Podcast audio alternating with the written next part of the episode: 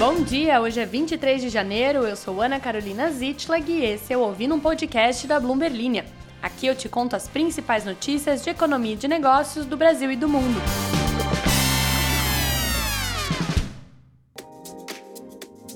Bom dia, queridas e queridos ouvintes. Queria falar para vocês que quase que eu mando um hoje é 23 de outubro. Janeiro está demorando a passar, como todos os memes da internet dizem, e eu já tô achando que a gente tá em outubro. Não estamos, estamos em janeiro, mais especificamente no dia seguinte após a escolha do Nubank da sua nova CEO para o Brasil. Agora a Country Manager, que era a Country Manager do Brasil, vai se tornar CEO. Nós vamos falar sobre isso e também vamos falar sobre outro CEO, que no caso agora é o CEO da Suzano, que diz que a disparada do preço da celulose será puxada por uma escassez de terras para plantio. Os agro girls e agro boys presentes aqui nos, entre os ouvintes do podcast vão ficar felizes hoje. E, na verdade, todo mundo vai ficar feliz, porque se você é um humano, você ficará muito feliz com essa notícia. Segundo o MIT, humanos continuam mais baratos do que a inteligência artificial na maioria dos trabalhos. Ufa! Ou não.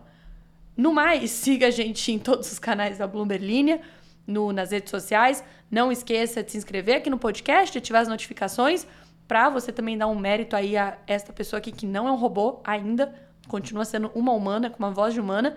Então, vamos valorizar isso enquanto, enquanto ainda temos. E também você encontra na descrição deste podcast o link para o canal de notícias do Zap Zap da Bloomberg Linha. Se conecte lá, siga a nossa página, que assim você fica por dentro de absolutamente tudo que acontece em tempo real. Também mande para os colegas, os amigos, para que eles se mantenham informados. E vamos às notícias.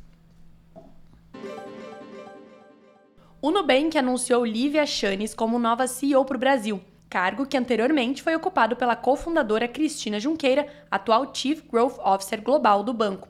O cofundador David Vélez segue como o CEO global do Banco Digital, que é um dos maiores do mundo, com cerca de 90 milhões de clientes. Chanes ocupava desde agosto de 2022 o cargo de Country Manager para o Brasil, depois de ter entrada para o Banco Digital em junho de 2020 como VP de produtos.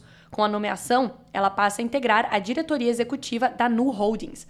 O Banco Digital destacou em comunicado que, abre aspas, sob sua liderança de Chanes, o No Brasil conquistou 20 milhões de novos clientes e lançou mais de 50 novos produtos e serviços. Fecha aspas. Segundo o Nubank, Junqueira, a Cris Junqueira, segue responsável pelo crescimento geral da companhia, com foco redobrado na estratégia de expansão internacional e diretamente envolvida na fase de ganho de escala nas operações do México, que já conta com 4,3 milhões de clientes, diga-se de passar, fecha aspas, não esqueci de fechar as aspas. É, diga-se de passagem, justamente por estar querendo expandir as suas operações lá no México, a minha chefa, Jimena Tolama, fez uma entrevista com a Cris Junqueira em espanhol. Olha só, minha chefe é mexicana. Caso você seja novo aqui no podcast, já não tenha me ouvido falar sobre ela. Ela fez essa entrevista para o respectivo podcast dela lá do México, que é o mais ouvido dentre as notícias no país. Então, se você quiser praticar o seu espanhol e ainda por cima me ajudar a puxar o saco da minha chefe, você pode lá fazer isso e mandar um print para mim, escutando a entrevista da Cris Junqueira, que na verdade agora eu acho que não saiu ainda. Ela deve sair entre on... hoje, não, entre amanhã e quinta-feira. Então fique atento. No Linha del. Não, esqueci o nome do podcast da chefe. Oh, meu Deus. La Estratégia del Dia. Esse é o nome do podcast, eu sempre soube. A Suzano, maior fornecedora mundial de celulose, se prepara para uma disparada no custo da commodity em meio ao aumento dos preços de terras no Brasil. Os fabricantes de celulose enfrentam concorrência acirrada com outros produtores agrícolas, o que levou a Suzano a buscar novas fronteiras para plantar eucalipto, segundo o CEO da companhia, Walter Schalka, em entrevista à Bloomberg News. Abre aspas para ele. Não acho que o preço da celulose nos próximos 10 anos será igual aos últimos 10 anos. Na minha opinião, será maior. Fecha aspas, disse ele. O agro, continua ele, cresceu em uma velocidade muito grande no Brasil e a tecnologia do agro também vem aumentando, permitindo que produtos como soja e milho entrem em áreas que antigamente não conseguiam entrar e em que não eram competitivas. Fecha aspas. Também podemos comprovar isso ao constatar que Ana Castela foi a cantora mais ouvida no Brasil no ano passado. A demanda mundial por celulose cresce com o uso cada vez maior desse tipo produzido na América do Sul. O produto, à base de eucalipto da região, entra em novos nichos. Um exemplo é o mercado de produtos absorventes, como fraldas, que antes era exclusividade das fibras mais premium de árvores do hemisfério norte.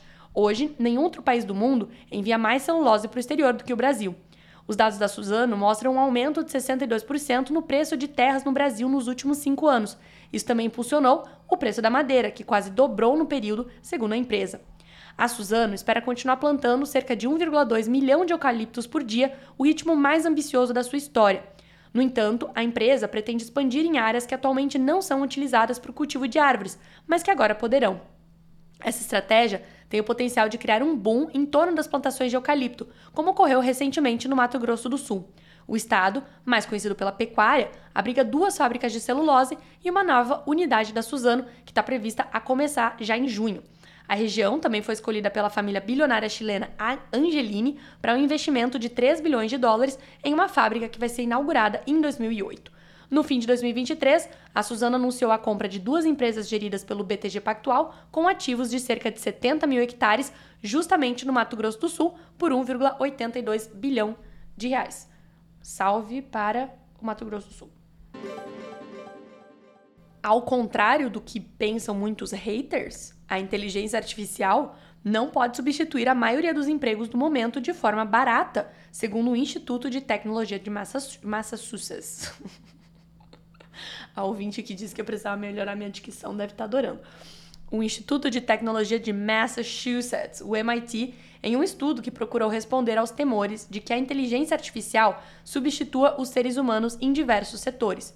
Em uma das primeiras sondagens aprofundadas sobre a viabilidade da migração de mão de obra pela inteligência artificial, os pesquisadores modelaram a atratividade do custo da automação de várias tarefas nos Estados Unidos, concentrando-se em empregos em que a visão computacional era empregada, por exemplo, professores e avaliadores de propriedades.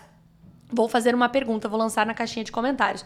O seu emprego poderia ser substituído por inteligência artificial? Me diga qual é o seu emprego e se ele poderia em algum momento aí ser substituído por robôs.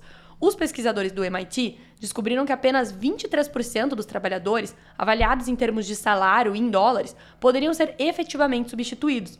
Em outros casos, como o reconhecimento visual assistido por inteligência artificial é caro para instalar e operar, os humanos fizeram o trabalho de forma mais econômica. A adoção da IA em todos os setores se acelerou no ano passado depois que o ChatGPT da OpenAI e outras ferramentas generativas mostraram o potencial dessa tecnologia. As empresas de tecnologia desde a Microsoft, a Alphabet nos Estados Unidos até a Baidu e a Alibaba na China lançaram novos serviços e aumentaram os planos de desenvolvimento, em um ritmo que alguns líderes do setor advertiram ser imprudentemente rápido. Os temores sobre o impacto da inteligência artificial nos empregos têm sido uma preocupação central há muito tempo. Me responda aí então se o seu emprego pode sofrer uma substituição ou se você é um ser insubstituível. Me conta. Chegamos ao fim do podcast. Vamos abrir aqui a caixinha dos comentários, que é sempre a minha parte favorita. Você pode sempre. É, é, é qualquer palavra? Ver mesmo. Você pode sempre ver essa caixinha de comentário dentro do Spotify. E o pessoal tá falando sobre. O João fala aqui sobre Shen ou Shin, que são as duas coisas que ele ama falar errado. Ah, não, eu li errado seu comentário. Você tá falando do X, né? Que é o Twitter. Shen e. Daí eu vou ler então do jeito que você deve ter pensado. Shin e X são duas coisas que eu amo falar errado. Já se alguém falar BYD errado, fico indignado. Enfim, hipocrisia. Enfim, hipocrisia, João. BYD, X e Shin. De acordo com as próprias empresas ou, de acordo com vocês, freestyle podem chamar aí de qualquer coisa. O Nijon diz que Bartolomeu era o nome do gato dele que sumiu. Chamava ele de Bartozinho.